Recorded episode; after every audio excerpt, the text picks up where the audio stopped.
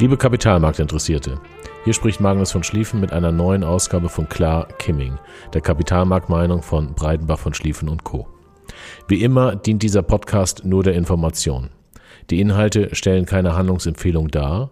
Vergangene Performance ist keine Garantie für zukünftige Performance. Auch die Nennung einzelner Titel stellt keine Handlungsempfehlung dar, sondern dient ausschließlich der Veranschaulichung von Informationen. Liebe Kapitalmarktteilnehmer. Heute ist Donnerstag, der 19. Mai 2022. Heute Nachmittag soll es in Teilen Deutschlands schwere Unwetter geben. An den Kapitalmärkten gibt es seit Wochen Unwetter und seit gestern wieder verstärkt. Seit unserem letzten Podcast Krieg und Frieden vom Tag des Kriegbeginns sind fast drei Monate vergangen. Die Performance unserer vier Kernstrategien ist seitdem zwischen minus 2,5 Prozent und minus 2,9 Prozent. Die Strategien defensiv und ausgewogen waren schlechter als Dividende und Zins sowie Risiko. Das liegt schlicht daran, dass in der Strategie defensiv ein hoher Anleiheanteil steckt, der auch in der Strategie ausgewogen noch Einfluss hat und in der Strategie ausgewogen zudem der Anteil europäischer Aktien höher ist als in den anderen Strategien. Privatinvestoren wie auch Journalisten schauen im Wesentlichen auf Aktienmärkte, in Deutschland hauptsächlich auf den DAX und übersehen dabei die Entwicklung der Anleihen. Ende letzten Jahres hatten wir deutlich gemacht, dass Anleihen toxisch sein können. Das sind sie geworden, wobei Zinsen heute, muss man klar sagen, wieder interessant geworden sind. Werfen wir also einen Blick zurück. Seit Anfang April sind Aktienkurse teilweise deutlich gefallen, doch hatten diese Kursverluste weniger mit dem Krieg als mit steigenden Zinsen zu tun, die das Resultat höherer Inflationserwartungen sind, die natürlich auch teilweise durch den Krieg beeinflusst ist. Dies ist insbesondere an der Entwicklung des Nasdaq abzulesen. Die US-Technologiebörse Nasdaq hat dieses Jahr bereits 27 Prozent verloren, davon 22 Prozent in den letzten beiden Monaten. Die Unterschiede im Index sind allerdings sehr groß. Die Aktien von Activision Blizzard, das ist ein Computerspielunternehmen, haben seit Jahresanfang 17 Prozent zulegen können, während die Aktien von Netflix 70 Prozent verloren haben. Auch wenn beide Unternehmen im Bereich der Unterhaltungsindustrie aktiv sind, unterscheiden sie sich doch.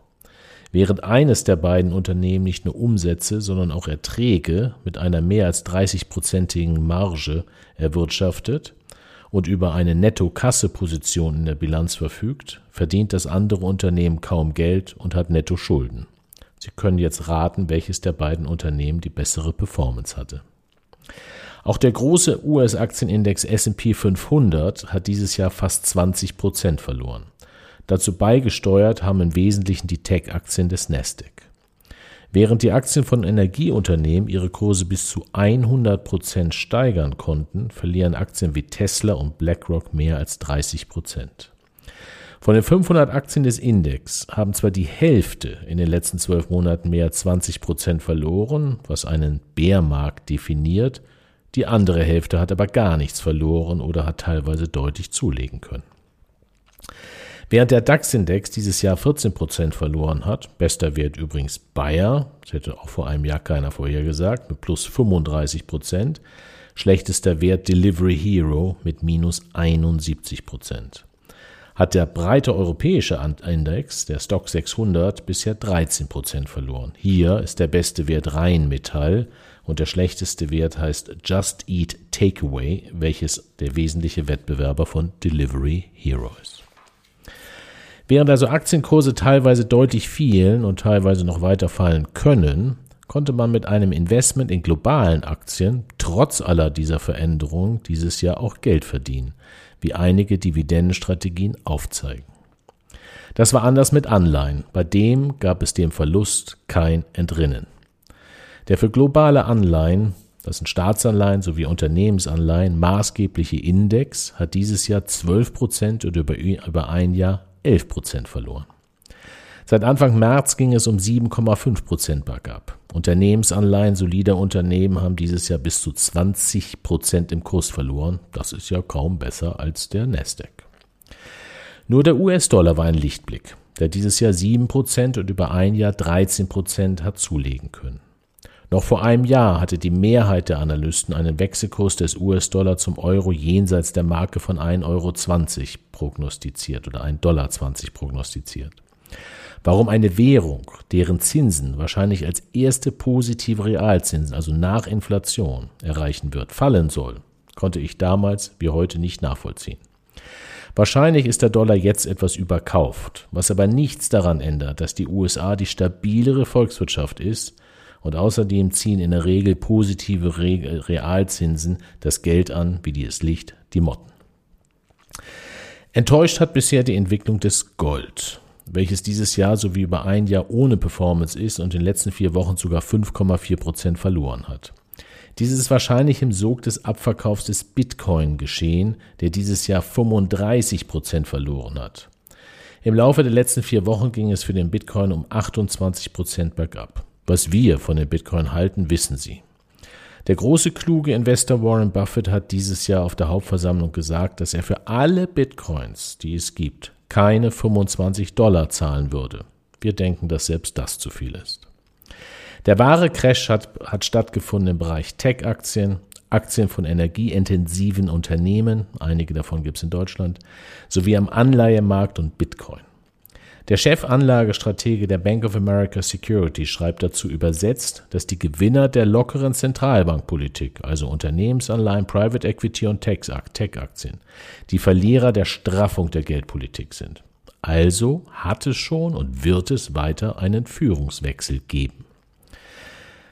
Ich kann mich noch gut an die Zeit vor und nach der Finanzkrise erinnern. Der Investmentstil nach dem Platzen der Dotcom-Blase hieß Value also Aktien von Unternehmen, die sehr niedrig bewertet sind, nachdem diese Tech-Aktien einfach zu hoch bewertet waren und ja viele von denen auch verschwunden waren. Am Ende waren allerdings einige dieser Value-Unternehmen so hoch bewertet oder zu hoch bewertet, dass sie sich nicht im Endeffekt als Value-Fallen, als Wertfallen herausstellten. Viele dieser Aktienkurse fielen von ihren Höchstständen um 80 Prozent und mehr. E.ON und RWE sind Unternehmensnamen, die unter anderem dafür stehen. Die alten Höchststände haben diese Unternehmen bis heute, also 15 Jahre später, nicht wieder erreicht. Ich selber bin ein großer Freund, in knappe Güter zu investieren. Gibt es Wachstum an jeder Ecke, ist Value ein knappes Gut und der richtige Investmentstil. Wenn aber Wachstum ein knappes Gut ist oder wird, ist Growth, also das, die Investition in Wachstumsunternehmen, der richtige Investmentstil. Mit der Finanzkrise 2007-2008 wurde Wachstum ein knappes Gut, sodass sich dieser Growth-Stil immer weiter durchsetzte.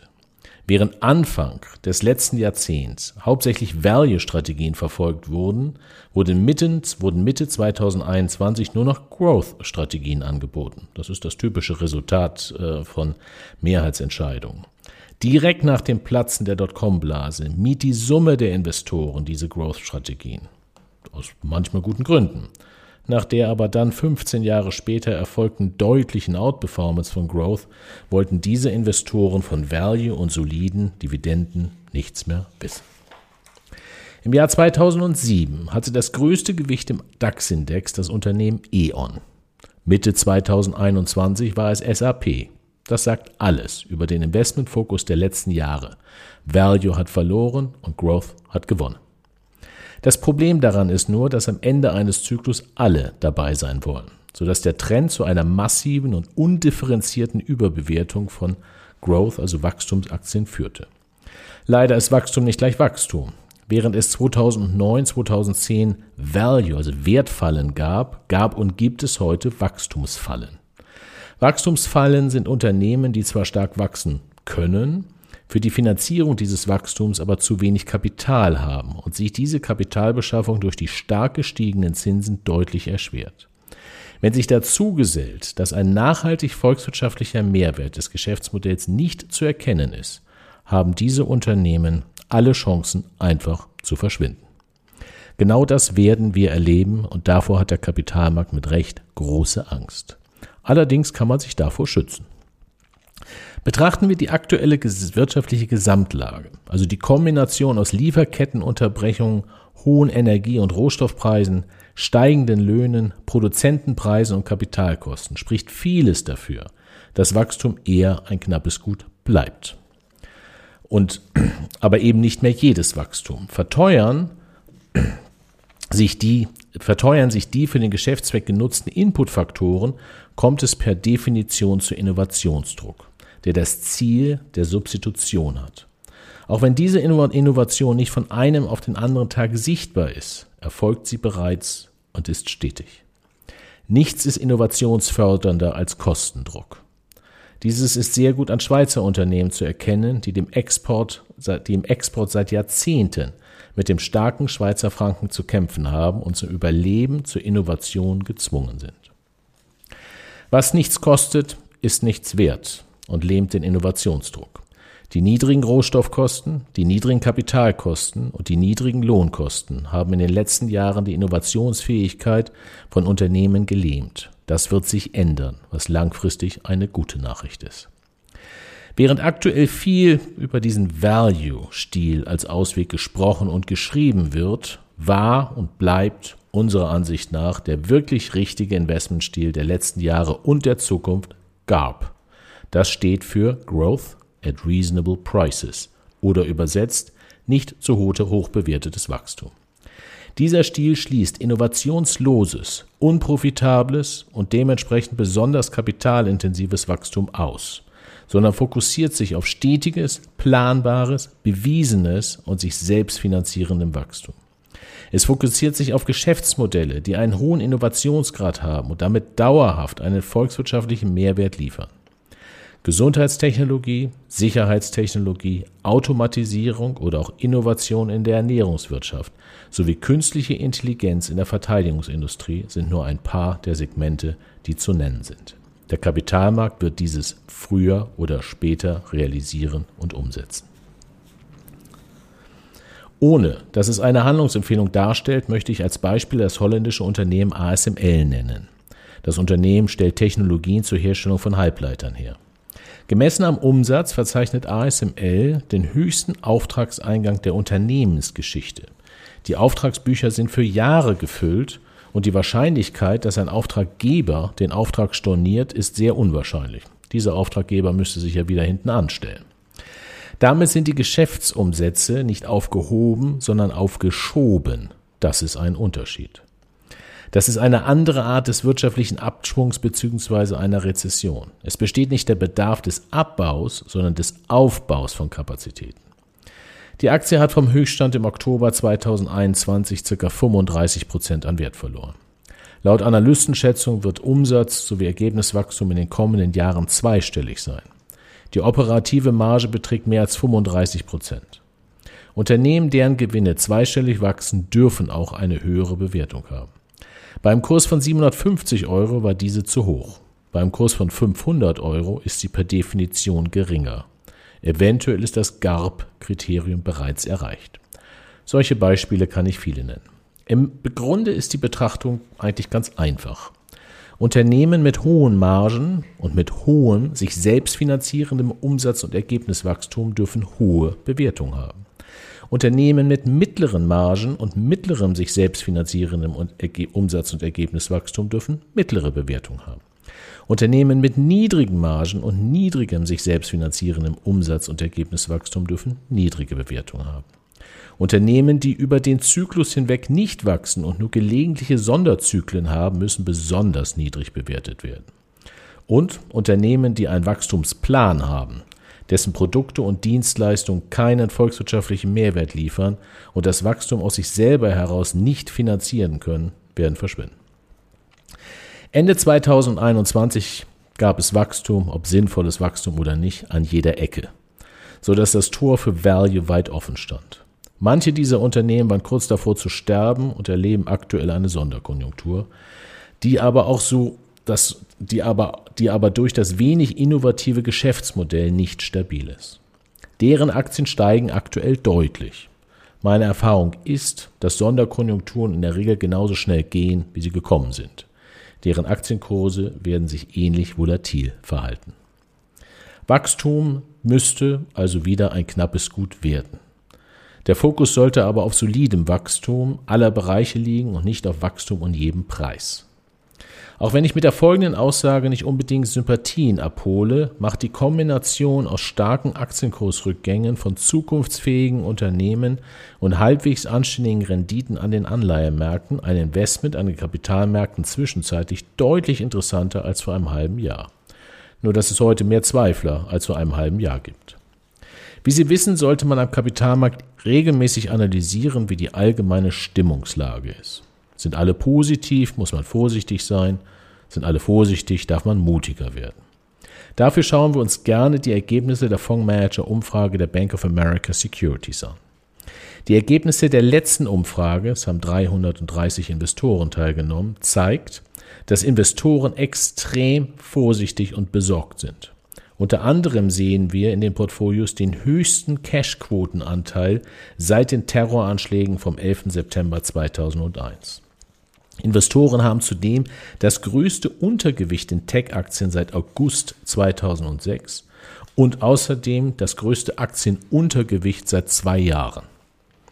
Die globalen Wachstumserwartungen zeigen den tiefsten Stand seit Beginn der Befragung im Jahr 2000 auf. Wenn also die Wachstumserwartungen auf dem tiefsten Stand seit Messung sind, muss eine mögliche Rezession de facto erwartet sein und sollte niemanden mehr überraschen. Allerdings wäre diese Rezession nicht das Resultat von Überkapazitäten, sondern von Unterkapazitäten. Das ist, wie gesagt, ein gewaltiger Unterschied und schließt zwar steigende Kosten nicht aus, aber eben doch wahrscheinlich eine Rezession. Entsprechend macht die Idee der Stagflation eigentlich keinen Sinn. Ich frage mich zudem, wie deutlich, wie deutlich fallende Aktienkurse, also eine Kapitulation an den Aktienmärkten technisch funktionieren soll. Woher soll der Verkaufsdruck kommen, wenn die Investitionsquoten gering und die Cashquoten hoch sind? Viele Marktteilnehmer begründen ihre negative Sicht mit der Erwartung der befragten Investoren für steigende Zinsen. Diese Begründung finde ich seltsam, zumal es seit 20 Jahren keine Erfahrung mit steigenden Zinsen gibt und die Investoren diese steigenden Zinsen bereits erwarten. Kapitalmärkte reagieren auf nicht erwartete Veränderungen. Auf bekannte, bekannte oder bekannte Unbekannte reagieren Aktienmärkte in der Regel nicht. Was also kann anders als erwartet kommen? A. Viel mehr Inflation und damit deutlich mehr steigende Zinsen. B. Ein Abflauen der Inflation und nicht mehr steigende Zinsen. C. Und das ist die schlimmste aller Varianten, eine Eskalation des Krieges. Kommt B, und dafür spricht alleine schon wegen des Basiseffekts viel, haben wir die Korrektur der soliden Wachstumsaktien sowie des Anleihemarktes hinter uns und nicht vor uns. Kommt C, ist alles anders. Zurück zum Unwetter. Mit Blick auf die schwarzen Freitage der Jahre, 2000, Jahre 1929 und 1987 kann so etwas auch immer an den Aktienmärkten passieren. Während Aktienmärkte damals um 25 Prozent und mehr an einem einzelnen Tag gefallen sind, was an dem Tag sehr schmerzt, sind diese Tage in einer langfristigen Betrachtung nahezu unbedeutend. Wenn man nicht Aktien auf Kredit erworben hat und oder dringend Geld braucht, stellen solche Phasen langfristig kein Problem dar. Sofern man in Aktien und Anleihen von Unternehmen investiert war, deren Geschäftsmodell dauerhaft einen volkswirtschaftlichen Mehrwert liefern. Diesen letzten Teil können und müssen wir unablässig wiederholen. Interessanterweise erhalten wir nie Anrufe unserer Kunden oder von wem auch immer, nachdem Aktienkurse irrational gestiegen sind. Das passiert immer nur, wenn sie irrational gefallen sind. Viele der stark gefallenen Aktienkurse sind nicht irrational gefallen, da die Zukunftsfähigkeit deren Geschäftsmodells fraglich ist. Es sind aber auch Kurse von Unternehmen gefallen, deren Zukunftsfähigkeit sehr gut und sicher und nicht fraglich ist. Die Aktien dieser Unternehmen kauft man heute preiswerter als vor einem Jahr, mit dem Unterschied, dass vor einem Jahr alle diese Aktien haben wollte und heute kaum jemand. Das ist der Unterschied zwischen Wert und Preis. Das Einzige, was auf Dauer zählt, ist der Wert. Der Preis ist wie bei Instagram nur eine Momentaufnahme. In diesem Zusammenhang erinnere ich an unseren Podcast mit dem Titel Purzelbaum vom 24. Januar diesen Jahres sowie den Videobeitrag Sonne, Wind und Regen vom 21. Dezember letzten Jahres. Ob wir nun den Ausverkauf hinter uns haben, kann niemand sagen. Fest steht allerdings, dass Kapitalmärkte aus Sonne, Wind und Regen bestehen. Während im Dezember die Mehrheit der Kapitalmarktteilnehmer nur die Sonne sehen wollte, sieht die Mehrheit heute nur Wind und Regen. Wie nach der Sonne der Regen kommt, kommt nach dem Regen auch mal die wieder die Sonne.